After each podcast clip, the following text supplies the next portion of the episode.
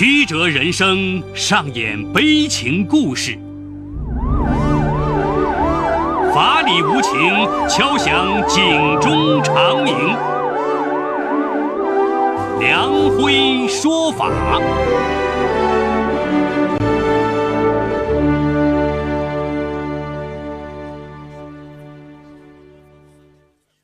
梁辉说法由上海故事广播与现代家庭杂志社联合播出。好故事，好声音。听众朋友，大家好，我是梁辉，欢迎收听梁辉说法。今天我要给大家讲这么一个故事，叫赵氏的富家女，你要站起。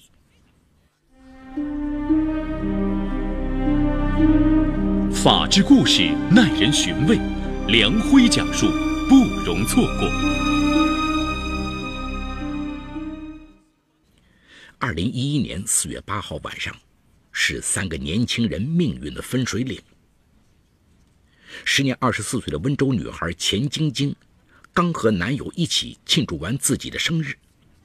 她驾驶一辆黑色本田轿车，行驶在上海市沪青平公路上匝道口，忽然变道。撞向旁边车道正常行驶的一辆轿车，该车随即失控向右撞击防护墙顶后，又与嘉闵高架上匝道口右侧护栏相撞。被撞车上的一对男女来不及反应，就血流满面，昏死过去。上海市交警总队高架支队的民警接警后，立即赶赴现场。将被撞车上的伤者紧急送往附近的上海武警医院救治，并将肇事车的驾驶员钱晶晶带回协助调查。经过现场痕迹勘验及调取事发路段监控摄像显示，交警总队高架支队认定，这起事故钱晶晶应负全责。次日，他便被警方以交通肇事罪依法拘留。被撞车上的男子名叫何新林，出生于1982年，是名毕业于上海交通大学的优秀 IT 工程师。他的女友李晓在上海一家三甲医院从事高护工作，两人都是独生子女。车祸发生前，何新林和李晓正在筹备婚礼，新房也在装修过程中。案发后，何兴林的父亲何占勇接到警方电话，疯了一样赶到上海武警医院。他一辈子都忘不了那一刻的情景。尽管当时何兴林还有心跳，可医生说，颅脑损伤严重，人已经快不行了。何占勇站在一旁，亲眼看着儿子从急促的喘息到气息渐弱，慢慢没有了声响。他整个世界也随之坍塌。最终，何兴林因颅脑重度损伤离开了人世。何占勇根本无法接受眼前的事实。与何占勇一样，李晓的父亲李书文也经历了此生最漫长的一夜。漂亮鲜活的女儿七窍流血，被剃光了头发，躺在手术台上，全身插满了仪器。一夜之间，两个家庭被浩瀚的悲痛笼罩。最终，幸运的李晓保住了性命，可他却因脑部受到重创不省人事，住在 ICU 内，每天靠药物和仪器来维持生命的运转。不久，何占勇悲痛欲绝地处理了儿子的后事。葬礼上，这两位本应该成为亲家的父亲。难掩悲伤，伏在墓碑上失声痛哭。事发半个月后，上海市长宁区人民检察院依法对惨烈车祸的肇事者钱晶晶提起公诉，等待他的可能将是数年的铁窗生涯。面对控罪，钱晶晶和他的父亲钱家岭的态度非常好，不仅坦诚认罪，更对检察机关表现出了极强的赔偿意愿。二零一一年九月初，在上海市长宁区人民检察院的协调下，钱家岭与何黎两家人见面，希望能积极主动给予他们经济补偿，以期得到两家人的谅解。还沉浸在悲痛中的何黎两家认为，既然肇事者已被绳之以法，一切都应该交给法律来审判。当钱嘉岭无比愧疚地哀求他们：“你们儿子已经走了，我们也深深痛心。可是人死不能复生，还望您大人有大量，宽容我的女儿。”他苦苦哀求道：“我女儿还年轻，求求你们给她一个机会。”同样为人父母，何占勇和李树文面对如此场景，也非铁石心肠。逝者长已矣，经过长期治疗已经醒来的李晓，还要面临后续的治疗，花费巨大。既然钱家岭代表肇事者真心认错，出于人性的考虑。何占勇和李淑文与家人商议后，满含悲痛地做出了大义的宽恕。二零一一年十一月二十七日，在上海市长宁区人民检察院的协调下，两个受害家庭与钱晶晶达成赔偿协议。钱晶晶的父亲还以自己名下的温州玉露投资有限公司为女儿做了担保。由于得到了受害家庭一定程度的谅解。二零一一年十二月，上海市长宁区人民法院以交通肇事罪判处钱晶晶有期徒刑一年三个月，缓刑一年三个月。钱晶晶赔偿何李两家人共计人民币两百万元，全部赔偿款在二零一二年六月三十日前付清。二零一一年十二月，民事判决赔偿生效后，钱晶晶向受害人支付了八十万元赔偿金。剩下的一百二十万元赔偿款本应该到二零一二年六月三十日之前付清，可过了这个最后时间，剩余的钱款还没动静。此时，钱晶晶的手机已经无法拨通，两家人按照钱嘉玲名片上的公司地址前往寻找，也没有任何收获。何占勇将情况反映到了上海市长宁区人民法院。法院执行庭非常重视，即刻前往钱晶晶位于上海浦东新区玉桥路的暂住地调查。法官发现，钱晶晶在判决生效后，只在上海暂住了两个多月，便回了浙江温州苍南老家。他缓刑期间的社区矫正也转到了温州苍南执行。消息传来，何李两家惊呆了。谁也没有想到，由法院判决、由公司担保的赔偿，竟会以这种方式无法兑现。钱家人的失踪，无疑是在两个受害家庭的伤口上撒盐。接二连三的打击不断袭来，何占勇年迈的母亲终于承受不住白发人送黑发人的悲伤，离开了人世。老人的丧事还没办完。何占勇的大哥何占生也因悲痛过度抑郁而终。短短半年间，祖孙三代三人离世。唯一值得欣慰的是，李晓的身体逐渐恢复，但他失去了部分记忆。就这样，何占勇和李淑文都迫切想找到肇事者钱晶晶。二零一二年下半年。就在受害家庭持续寻找钱晶晶期间，他一年三个月的缓刑期已期满。两个受害家庭只能再次向法院起诉钱晶晶，要求他支付拖欠的赔偿款。二零一三年一月二十二号，上海市长宁区人民法院作出判决，要求钱晶晶及担保人钱嘉玲在三日之内履行赔付义务。然而，判决当天，钱晶晶并未到庭。这一纸判决也成了空文，根本没有人执行。二零一三年二月一号，何占勇向长宁区法院执行庭申请强制执行。长宁区法院委托钱晶晶户籍所在地温州苍南法院调查钱晶晶在当地的财产情况。结果，苍南法院既没有找到钱晶晶本人，也没有找到可供执行的财产。这个没有结果的结果，让何占勇的妻子汪蕊经受不住打击，一病不起。不久后，他被同济医院诊断为重度抑郁，需要人贴身照顾。原本幸福热闹的大家庭，只剩下这对失独夫妻相依为命。强制执行陷入僵局，是可忍，孰不可忍？何李两家决定掘地三尺，也要把钱晶晶找出来。妻子抑郁，何占勇一刻也不敢离开她的身边。寻找钱家妇女的重任就落在了李淑文身上。他凭借从法院处得到的关于钱家岭昔日公司有限的资料，在茫茫人海展开了漫长的寻找。李淑文数次前往钱家岭此前公司的地址，同保安软磨硬泡，聊出一名旧员工陈向前的去向。他又辗转找到陈向前。想尽千方百计与他套近乎。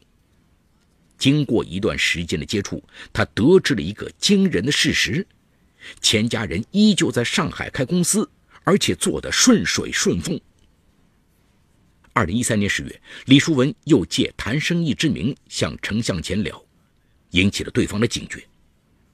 你到底是谁？怎么老提钱总？他的事我一概不知。李淑文惊出一身冷汗，他故作镇定地说：“，我们之前打过交道，我对他有点印象，我也知道他现在的新公司在哪儿。”对方不以为然地说：“一个尖顶的房子，半圆形的阳台，对吧？在一个小区租的房子，我印象中还挺隐蔽的。”只言片语已是能得到的最有价值的线索了。李淑文兴奋极了，骑上自行车，开始在上海的大街小巷寻找颜色、形状、阳台差不多的房子。经过千万次筛查，最终他确定了钱家岭公司的大致位置。他又在与浦东新区的该小区的保安多次闲聊，了解情况，并长期蹲守在小区附近。三个月后，李树文终于在小区内。见到了当初那辆肇事的黑色本田。见到车的那一刻，他百感交集，知道这一次是真的找到了。二零一四年三月，连续蹲守了几天的李淑文终于看到了钱家岭的身影，他立即向上海市长宁区法院汇报情况。上海长宁法院执行庭法官立即登门，然而房间里只有穿着睡衣的钱家岭。钱晶晶并不在房间内。钱嘉玲一如既往的满脸谦逊，面对法官的询问，他平静地说：“我确实没有钱，哪怕我有一千元钱也会给他们。”法院工作人员问他：“你每个月房租是多少钱？”“七千。”“那超出一千元了呀。”钱嘉玲不解释，也不吭声。执行法官又追问钱晶晶的下落。钱嘉玲便开始顾左右而言他，始终不愿意透露一个字。面对顽固的钱家岭，闻讯而至的何占勇再也无法控制自己的情绪，潸然泪下，说：“我家因为你们走了三代人，现在每到清明，我要给家里三个亲人扫墓。”这句话让在场的人无不动容。这次长宁区法院对钱家岭实施了十五天的行政拘留。三天后，钱晶晶的弟弟来到上海，向法院出具了钱晶晶手写的道歉信。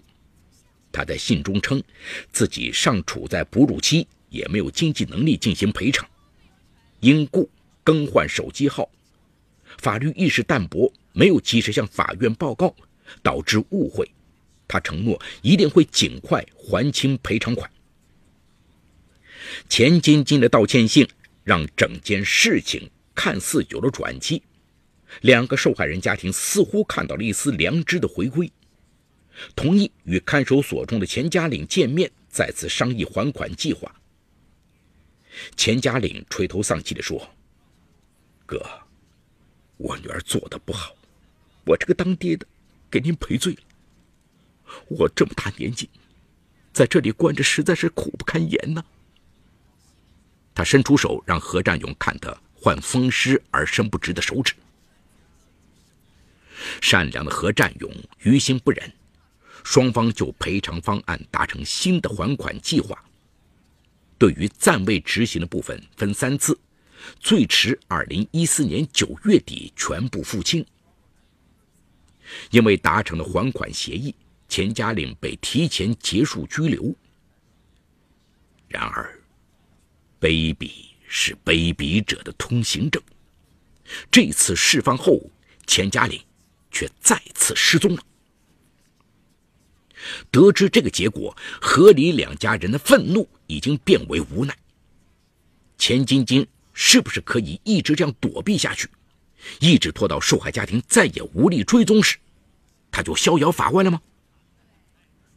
何占勇想到，钱家妇女当初用欺骗手段换来的缓刑判决是否能够取消？他到法院求助。上海市长宁区人民法院刑事审判庭周庭长明确告诉他，判决是不可回溯的。如果缓刑要撤销，要么之前判决有误，要么在缓刑考验期限内违反法律、行政法规或者国务院公安部门有关缓刑的监督管理规定，情节严重。周庭长表示，这两条钱晶晶都不符合，且缓刑期早已结束。因此，法院无法再对钱晶晶改判实刑或收监进行制裁。何占勇似乎陷入一个法律盲区，茫然四顾，不知所措。无奈之下，何占勇向媒体求助。二零一五年一月，此事经上海电视台报道，在网上引起强烈反响。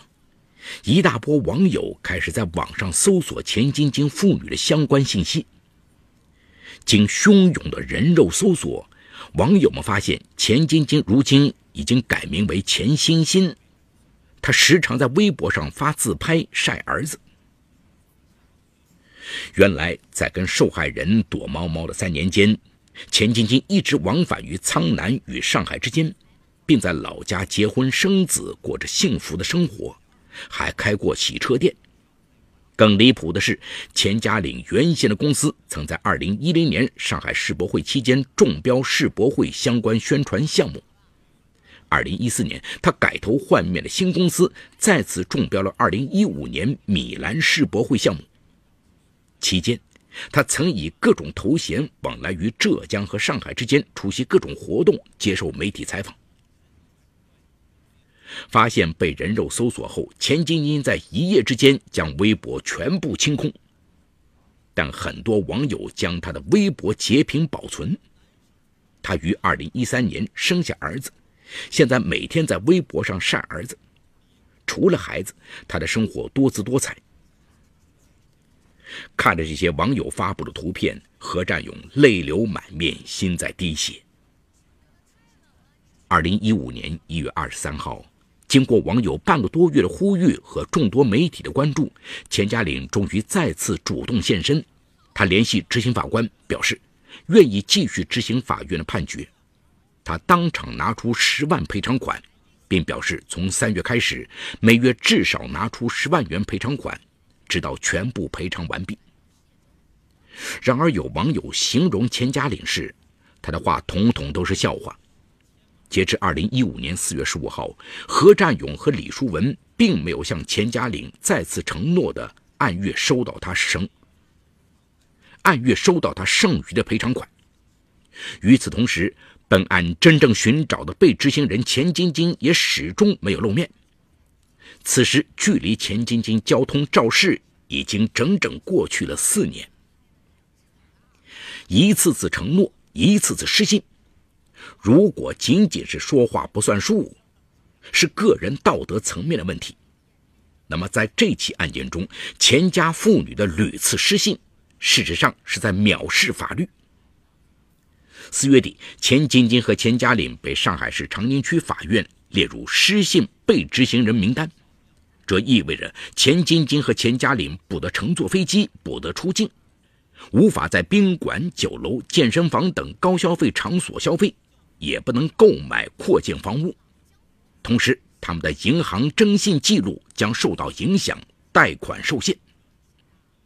记者在采访时得知，钱家父女对如今仍不还款做了这样的解释：被曝光后，他们的生意受到了极大影响，许多合作伙伴因为父女二人的劣迹，终止了与他们的合作。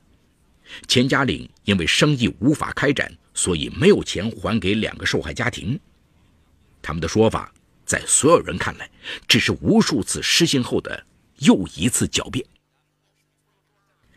历时四年之久的这起交通肇事案，到如今仍旧没有完结。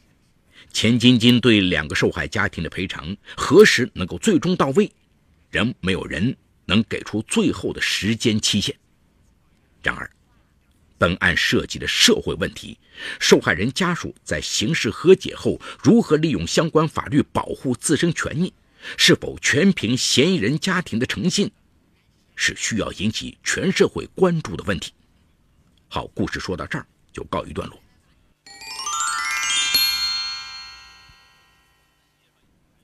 被害人家属经过长达四年的找寻，终于再次找到钱晶晶父亲，而他。却以同样的理由哀求原谅，在双方达成新的还款协议，释放了钱晶晶父亲钱家岭之后，这位父亲却又一次失踪，急等医疗费的被害人家属再次陷入了绝望。无奈之下，被害人家属求助了媒体。经过媒体的报道，大批网友开始在网上搜索钱晶晶父女的信息。此时，被害人家属才了解到。一直哭诉自己穷困无钱赔偿的钱晶晶、钱家岭父女俩，在逃避法律责任的四年中，却过着富裕而丰富多彩的生活。在判决生效后，钱晶晶、钱家岭一次次的承诺，却又一次次的失信，既是对法律的藐视，也是对法律的挑战。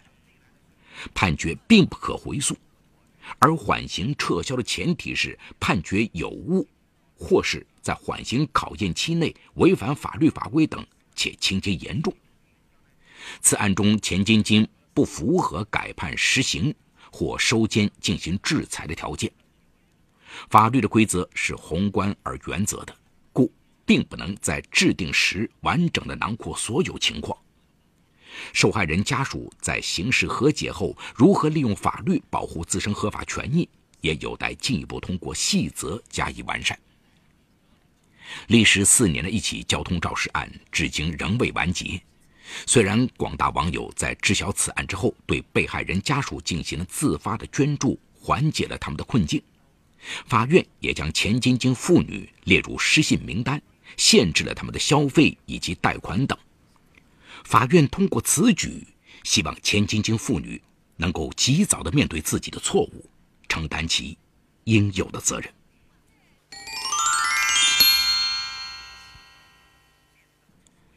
好，感谢长宁区人民检察院为本次节目提供的帮助。本次节目编辑主持梁辉，后期制作王文琪，监制赵杰、张江红。感谢您的收听，我们明天再见。说法解律，民法析理，关注民生百态，记录法治进程。大家好，我是梁辉，欢迎收听梁辉说法节目。现在，请您发送“阿基米德”四个汉字到幺二幺幺四，获取下载链接，并关注梁辉说法节目。我们将与你在线下进行零距离的互动，欢迎你们的加入。